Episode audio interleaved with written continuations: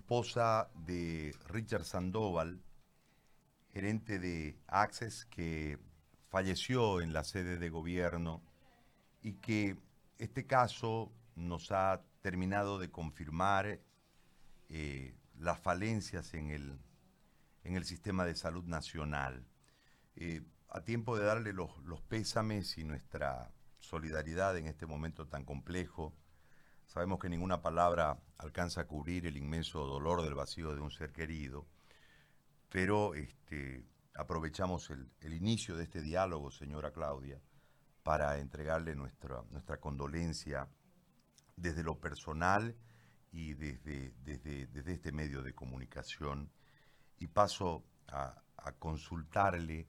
Eh, entendemos que su esposo volvió de Estados Unidos y en ese momento queremos que nos cuente si tuvo síntomas, cuál fue la, la situación en ese, en ese marco y cuándo ustedes llegan a, la conclusión de que estaba infectado con coronavirus y cómo fue todo ese tránsito eh, en el que no logró atención médica. Si nos puede contar, por favor, desde el momento del arribo de su esposo al país. Buenos días, Gary. Muchas gracias por la entrevista. Eh, bueno, quiero contarles de que primeramente Richard Sandoval muere porque no tiene acceso a un respirador. Y les quiero contar eh, y hacer un relato cronológico de todo lo que ha sucedido. Eh, Richard Sandoval llega, a, llega de Nueva York a La Paz el 17 de marzo, ¿no? Al día siguiente empezó a sentir algunas molestias y eh, se decide que él guarda, guarda el reposo. Finalmente, el lunes 23 de marzo solicitamos al CEDES que se le haga la prueba de COVID-19. El CEDES tardó aproximadamente 48 horas en acudir a nuestro llamado. Y eh, pese a la advertencia de los síntomas que se ajustaban a la, clínica, a la clínica de COVID-19. Eh, finalmente, el jueves 26 aún sin contar con el informe de laboratorio del CEDES, Richard se, despierta en muy mal estado, con mucha dificultad de respirar y básicamente eh, escupiendo sangre y eh, nos dirigimos a la clínica del sur donde es atendido por un médico neumólogo, eh, por, un médico neumólogo quien dice que eh, de acuerdo a unas placas que le sacan, él tiene un diagnóstico de neumonía y es internado inmediatamente en una zona de aislamiento en la clínica del sur.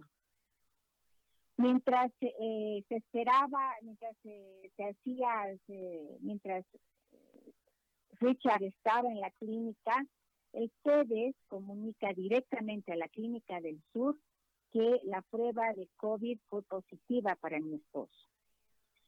Entonces, eh, hasta ahí, Richard estaba en, una, en la clínica del sur, en una clínica privada, donde tenía, eh, había terapia intermedia, había terapia intensiva, había respirador y había todas las condiciones para que él pueda, eh, para que él, él, pueda sanarse y pueda tener la oportunidad de recuperarse.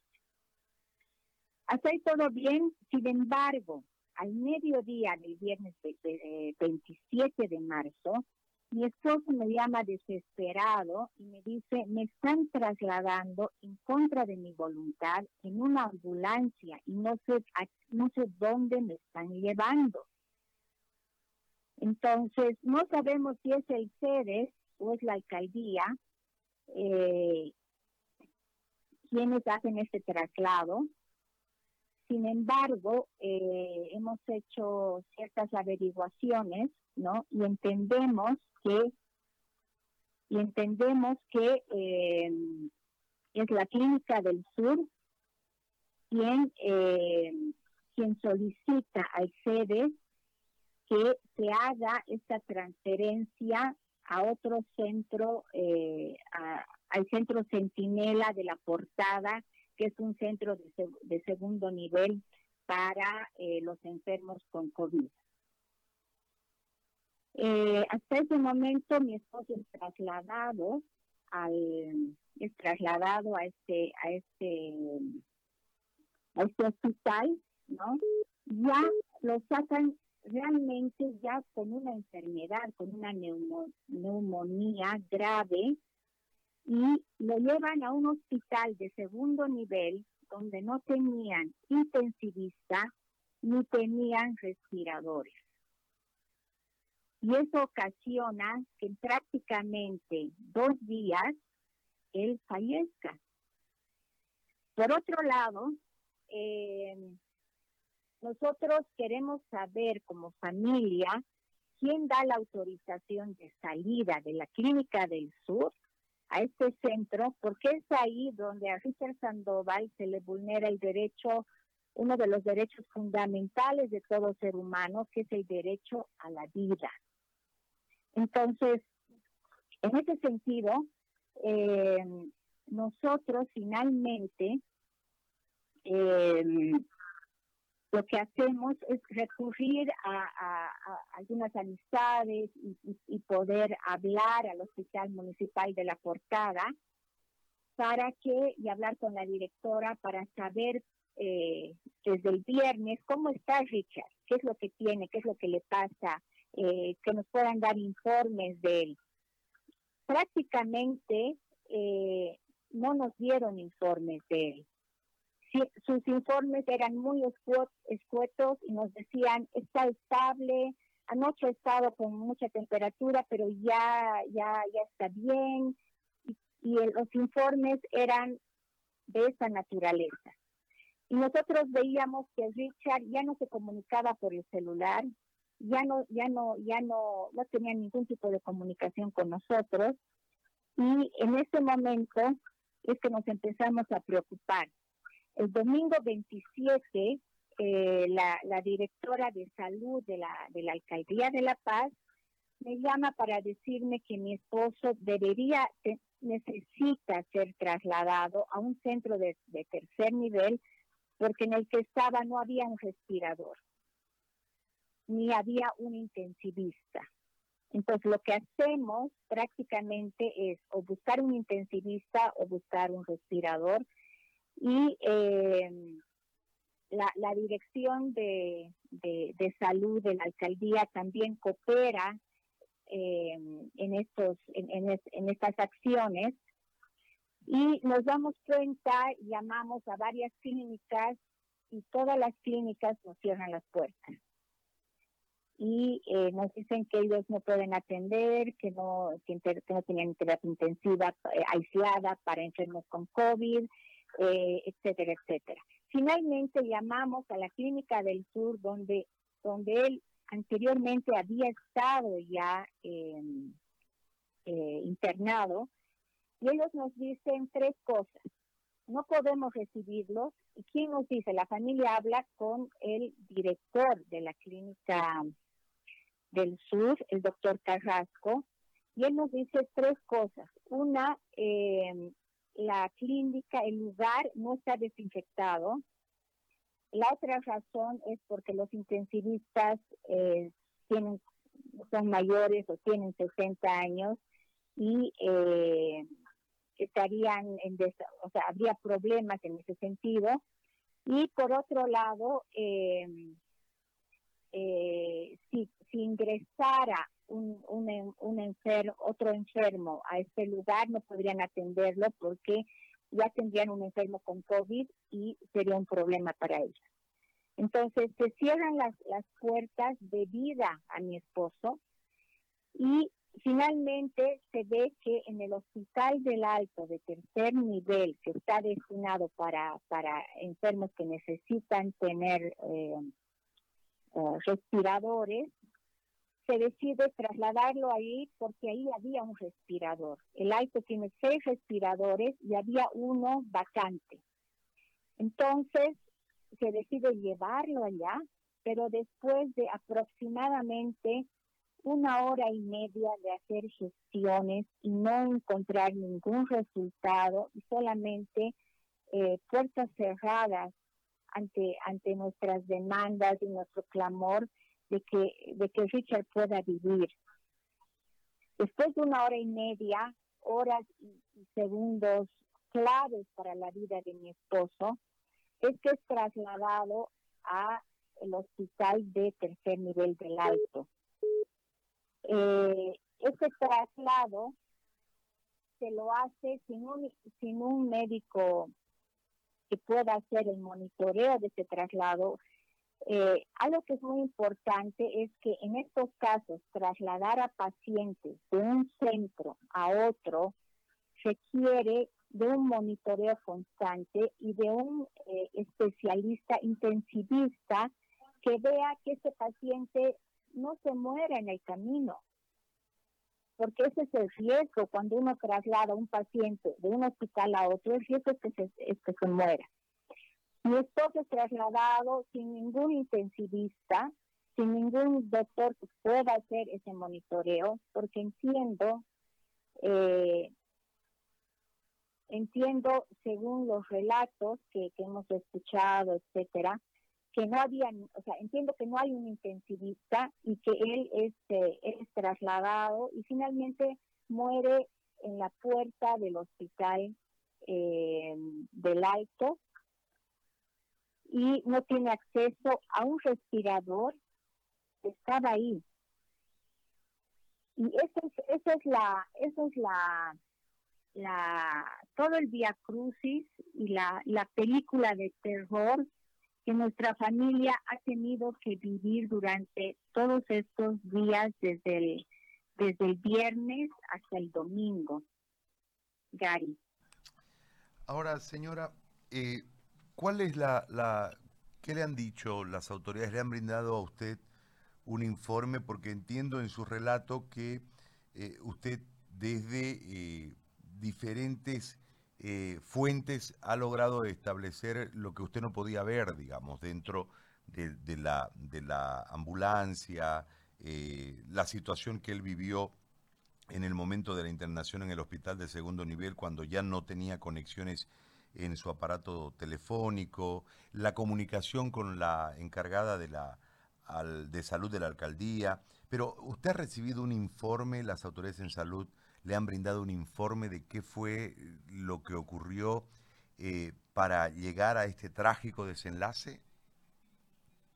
En realidad no hemos recibido ningún tipo de informe y lo que nosotros queremos hacer como, como familia no es eh, hacer la investigación.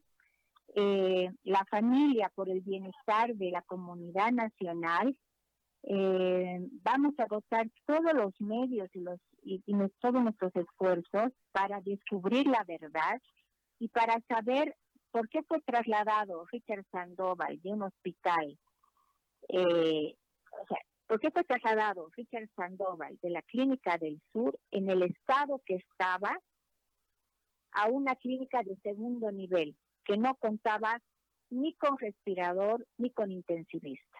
Esa es una es, esa es una de las cosas.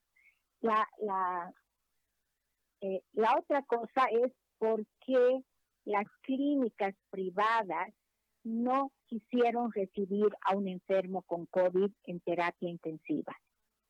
Esa es otra de las preguntas que nosotros nos hacemos y que vamos a, a realizar todas las acciones legales que correspondan para hacer esta investigación porque no hemos recibido ningún tipo de informe, sino solamente todo lo que sale de información en las redes sociales, eh, a través del ministerio y, el FEDES, etcétera. Ahora, ¿y la negativa del reingreso? Usted habló con el director de la Clínica del Sur, entiendo. La negativa del reingreso es porque no está adaptada a la clínica con una parte de su terapia donde pueda tener aislamiento? ¿Ese es, ese es, ese es el argumento? El argumento, son tres argumentos. El primer argumento eh, que la clínica dijo a la alcaldía, a la, a la responsable de, de salud y también a nosotros, a la familia, es que el, el lugar no estaba desinfectado. Después que volvimos a llamar nuevamente, otro argumento fue que eh, los, los médicos intensivistas de, la, de, este lugar eran eh, tenían 60 o eran mayores de 60 años y que podría ser eh, un riesgo para ellos atender a un enfermo con COVID.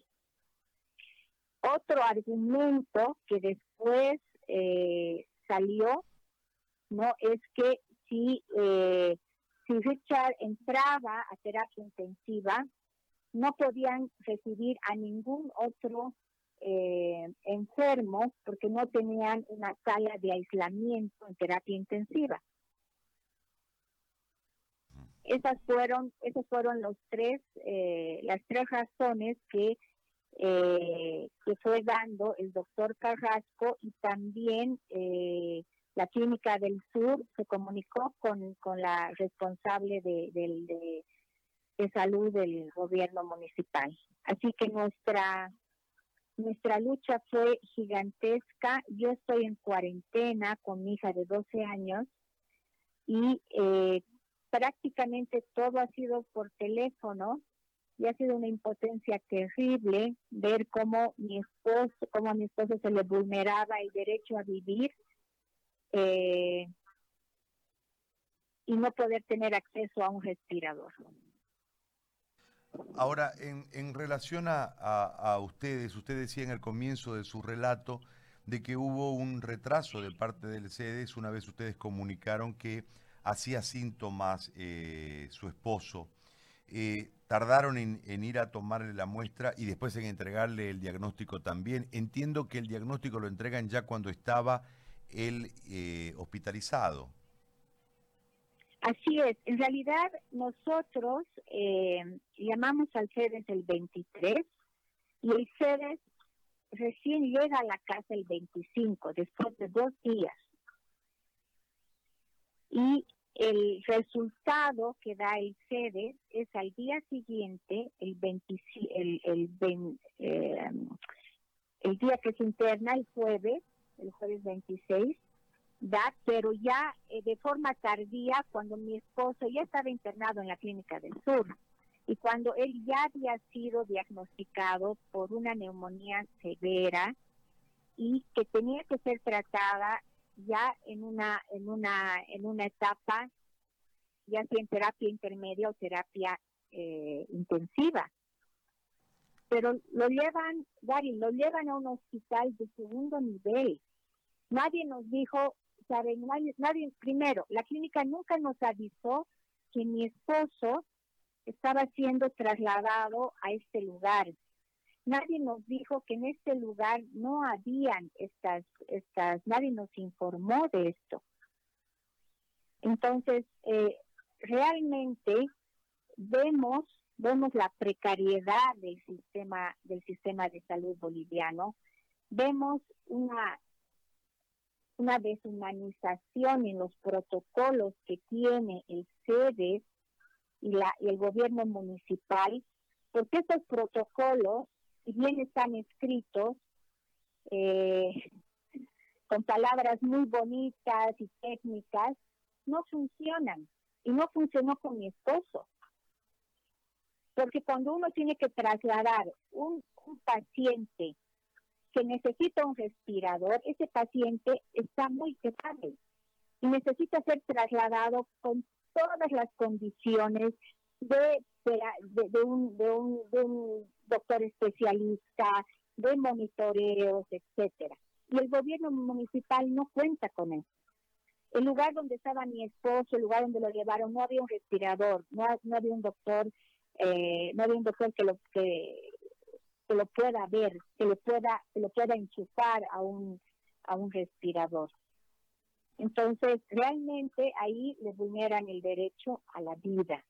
Y eso es lo que nosotros queremos saber, quiénes son los responsables de, trasladar a un paciente eh, con neumonía, con, neumonía por COVID a un, a un establecimiento de salud sin ningún tipo de condición. Bueno, señora, este, más allá de, de la narrativa creo que nos produce una, una sensación de... Es diferente, uno sabe de las falencias, pero es diferente cuando uno tiene el testimonio que evidencia todo este tema y que lamentablemente le cuesta la vida a, un ser humano, lamentablemente en este caso a, su esposo. Yo le agradezco mucho, señora, por la confianza de conversar con nosotros y por contarnos quisiera, Quisiera terminar con lo siguiente. No, no, no escucho muy bien, pero quisiera terminar con lo siguiente. Finalmente, cuando muere mi esposo, muere, muere en la más triste soledad, porque esta enfermedad del COVID es una enfermedad que te aísla socialmente. Y mis hijos, yo y toda la familia y sus amigos vimos su entierro a través del monitor de una computadora. No pudo asistir absolutamente nadie de nosotros y con la promesa, lo despedimos a mi esposo con la promesa de que ningún boliviano pase el calvario que vivió Richard Sandoval. Y además que a ningún boliviano se le corte el derecho a vivir. Entonces, ese es nuestro mensaje ahora, que la vida y la, que la muerte de Richard Sandoval tenga un propósito y que sea que ni un boliviano más muera como vivió él. Es muy importante entender y yo, yo, lo, yo lo he vivido en carne propia, que nuestro sistema de salud no está preparado y que aunque haya muchos spots en la televisión, no está preparado. Y lo hemos podido ver en la vida de Richard Sandoval, que tenía todas las posibilidades de poder salvar su vida en una clínica privada y no se le da ese derecho. Entonces, eh, creo que es muy importante que todos entendamos que cuando tú entras, si tú eres, si tú estás enfermo por COVID y haces de acuerdo al protocolo todo, toda esta ruta crítica, es muy probable que tú pierdas la vida. Como yo te lo digo como, como una boliviana que ha vivido en carne propia. Hay muchas posibilidades que las personas pierdan su vida en esta ruta crítica del protocolo que está establecido por los por los mismos, por las mismas personas de sedes y del y del gobierno y de los gobiernos municipales. Yo llamo llamo a la reflexión a los al sedes, al Ministerio de Salud para que revisen esos protocolos, para que revisen exactamente qué significa hacer, cómo van a trasladar a los, a los, a los pacientes, en qué, en qué condiciones, cuántos van a vivir. Realmente es muy duro saber esto y yo he visto en carne propia que básicamente es que tu cuerpo, aquí en Bolivia, tu cuerpo tiene que luchar contra el COVID. Y si no logra luchar contra el COVID, te vas a morir porque no tienes las condiciones para sobrevivir lamentablemente si es que necesitas un respirador. Entonces, quiero llamar a la reflexión a las autoridades, quiero llamar a la reflexión a todo el pueblo boliviano para que realmente se cuide, se proteja, ¿no? Y tome en serio la vida, porque no estamos preparados para una pandemia como esta. Mi esposo era el paciente número 6, el enfermo con COVID número 6. No estamos hablando de 60 o de 600 casos. Era el sexto. Y no tuvo acceso a ningún tipo, o sea, no tuvo acceso a un respirador, Gary. Así de sencillo. ¿Qué va a pasar cuando estos números crezcan? ¿Qué va a pasar cuando los muertos continúen? Yo creo que eso nos tiene que llamar a la reflexión.